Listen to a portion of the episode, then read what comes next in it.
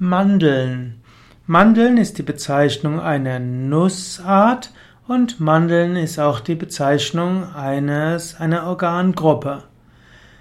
Mandeln als Teil des Abwehrsystems. Mandeln als Teil des Abwehrsystems sind Teil des sogenannten lymphatischen Rachenrings. Mandeln sind mandelförmige Gewebsinseln am Beginn des Luftweges und Nahrungsweges.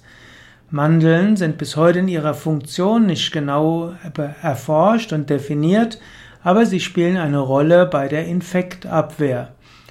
Die Mandeln und anderes lymphatisches Gewebe besitzen nämlich zahlreiche Abwehrzellen und so bilden die Mandeln zusammen mit den Lymphgefäßen und anderen Gefäßen das Abwehrsystem des Menschen.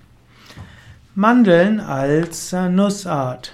Mandeln gehören zu den beliebtesten Nüssen. Mandeln sind sehr gesund.